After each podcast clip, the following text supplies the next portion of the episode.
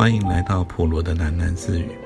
不论你在何处听到这个节目，都可以到 First Story 这个平台上面找到我的频道，并留言回馈。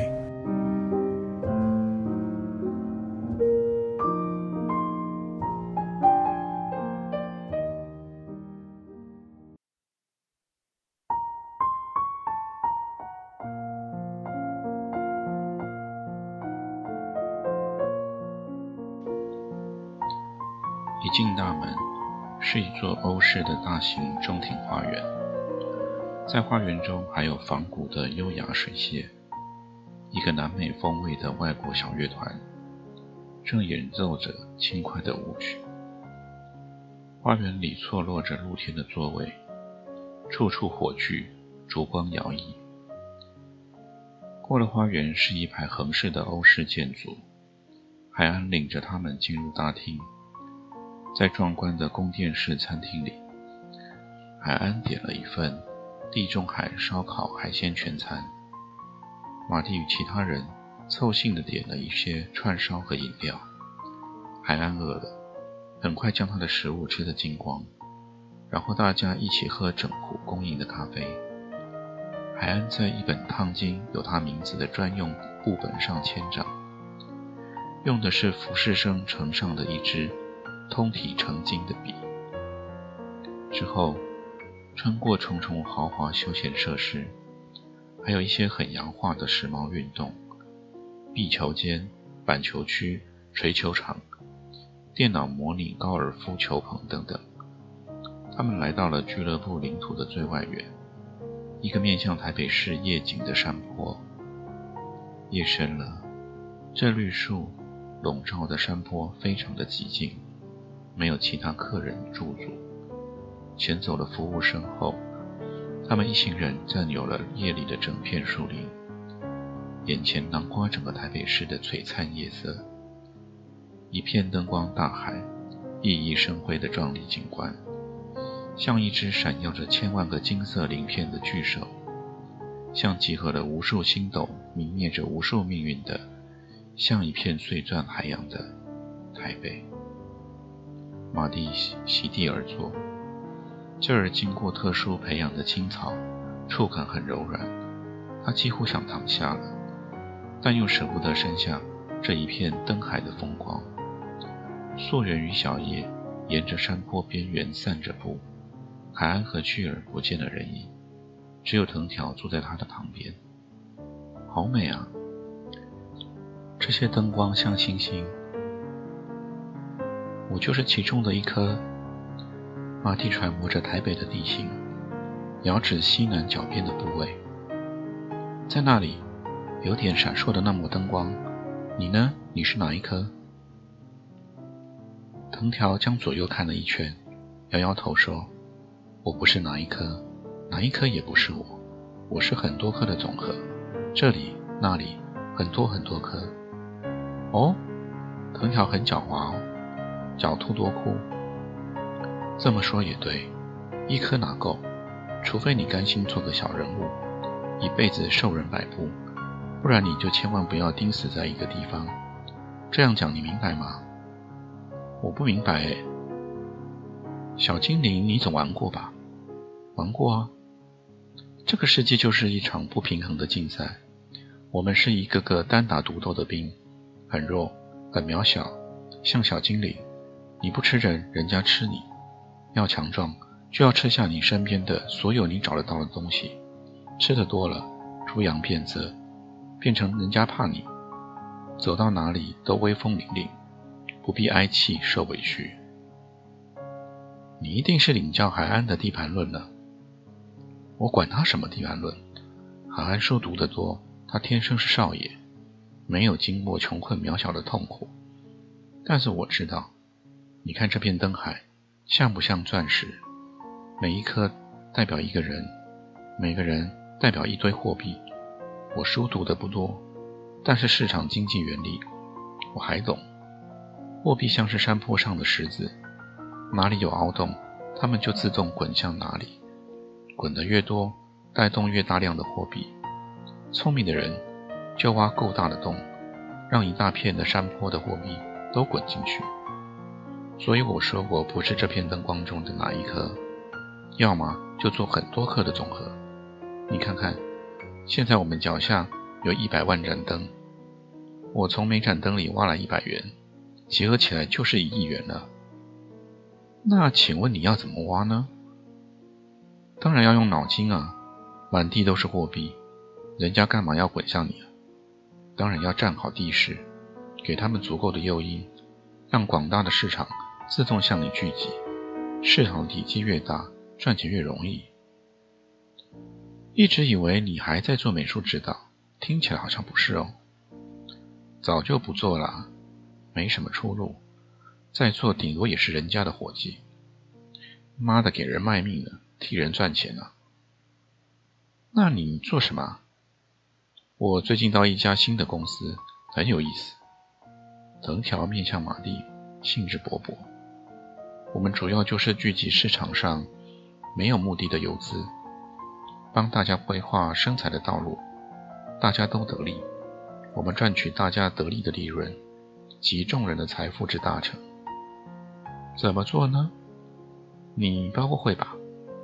标会是很简单的理财管道，会缴凑多少，钱财就聚多少。但是，一般人的社交范围有限，一次能凑的会缴也有限。这样子玩来玩去都是小钱，要是同时操作多又会累死人。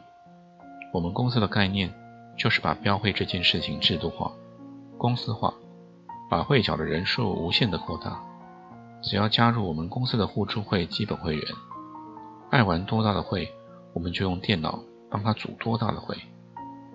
这样的资金流通量很惊人，玩大玩小各取所需，收会费。由公司统一办理，大家都轻松。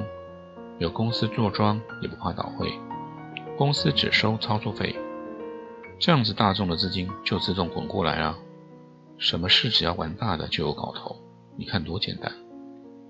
哦，这听起来好像是地下银行啊。马蒂说，其实他听得有点迷糊。才不呢，你要向银行借钱难如登天。可是透过我们的互助会组织，要借多少都随你。说真的，我们不止不像银行，还像公益机构，帮游资开辟又简单又安全的盈利管道。那你担任什么职务呢？早看出这一行有前途。我加入的早，算是第一代的创始会员。只要吸收足够的会员，就升任公司的经理。我上个月才爬上公司的协理。实在讲，我活了快三十年，现在才尝到赚钱的滋味。难道没有风险吗？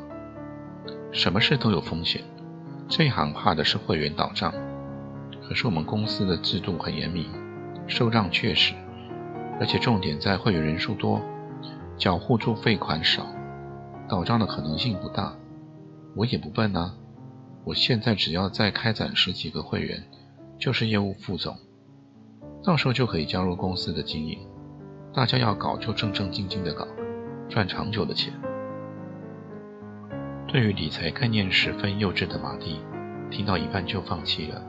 他礼貌性的继续聆听，一边点头附和。藤条讲得很流畅，却也多所保留。他保留的最大部分是，这家公司不只从互助会操作费中得利，最大的利润来源。在于公司化身多头参与标会，这一点藤条并没有提，就像他平时吸收会员时一般。这一点他略而不提，毕竟这是公司经营层才需要操心的事，没有爬到经营层，他也无法多过问。时候到了再多弄清楚，藤条这么想。听起来还蛮有前途的，可惜我对钱的兴趣不至于这么高。你很幸运是女生，女生好命。哦，不是吗？女生总要嫁人，就算不嫁人，要养活自己也容易。男生就不一样了。我知道谈来谈去都是钱，很俗气。可是一个男生，你没有钱，他就屁也不是。啊，抱歉，我说话比较粗俗啊。可是事实就是这样。结婚以前，我也不那么在乎钱财。可是男人呢，到了一个年纪，就不得不扛起家庭的担子。到时候什么都在乎了，要安家，要立业，还要出人头地。讲的诗意一点，这片灯海像花海，每朵花都拼命的长，要冒出头来撑出一片天，要不就矮在别朵花的阴影下面了，照不到阳光，那你的种子怎么办呢？这样讲你听懂了？怎么不懂呢？这台北典型的人生观啊！男人和女人又有什么不同？马蒂躺下来望着星空，大家的命运大同小异。都是先上学，领毕业证书，找工作，建立一个别人弄得懂的身份和地位，结婚，开始养小孩，开始买房子，花一辈子赚钱，然后慢慢变老。如果不要这样，那就得经得起作为异类的压力，不管是来自别人的批评，还是自己独立支持一种价值观的压力。这种人生啊，还不如用影印机来拷贝来的干脆嘞。这么说你懂了，台北男人很可怜呐，没有别的比较，只有用钱来对身高，不管你爱不爱，整个社会就是这样，想要超脱一点嘛，自我一点，又有家有累，不能太过任性，总要先给家庭挣出一片天，才能谈到自己。你结婚了？嗯，有小孩啦？快了，再两个月。告诉我。如果你没有家累，那么你想做什么呢？嗯，没没想过。骗人？没骗你啊。这样想本来就不实际。那你告诉我，在你高中的时候想做什么？画家吧。那现在呢？我告诉你，我想要什么。藤条俯下马蒂，双眼闪闪发光。记得刚刚路上看到的那栋白色别墅吗？三年之内。我一定要买下它。要是人家不卖呢？卖的，什么都有价钱，只要我出得起价钱，一定卖的。那么我祝你如愿喽。马蒂轻轻说。对于藤条的言辞和思维中的铜臭味，马蒂并不至于反感。这被钱财异化了的价值观，大家都身在其中，身不由己。社会的规格就是这样。怎么去要求人家超脱呢？打搅你，请问用饮料吗？服务生在身边朗声问道。马蒂吓了一跳，赶紧坐起身，看到了这个系着法式服务围巾、打着领结的年轻服务生，推着一车台各式饮料，像风一样无声地出现在他们的面前。请问用哪一种饮料呢？服务生问。哦，谢谢你，我没有叫服务。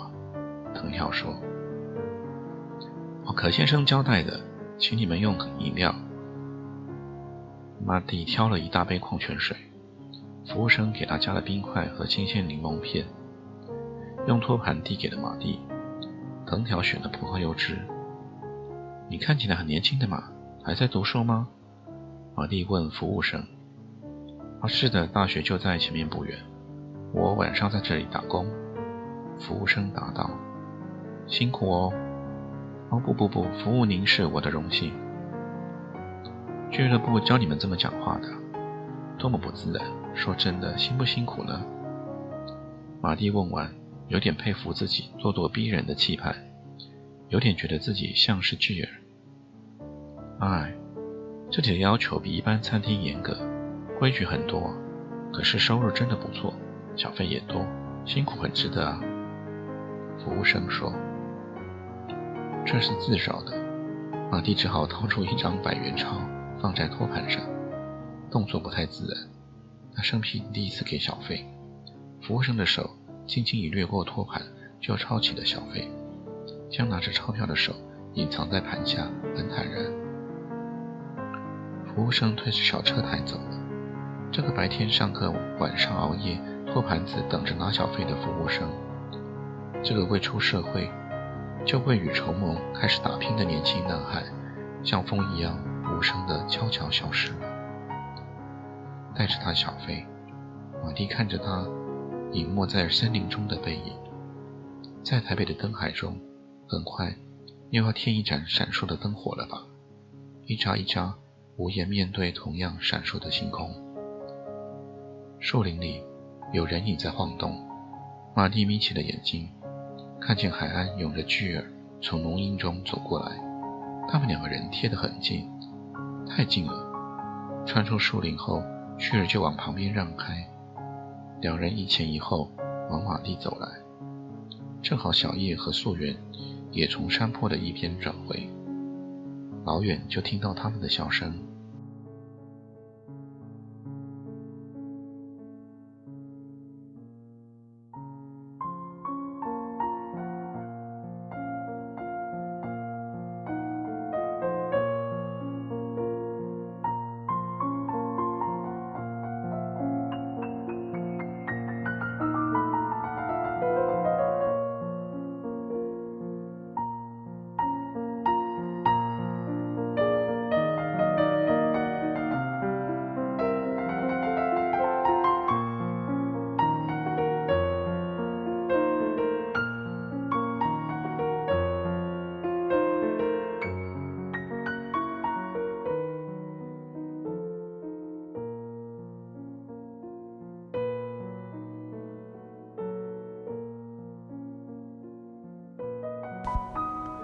今天先念到这里，我们改天见。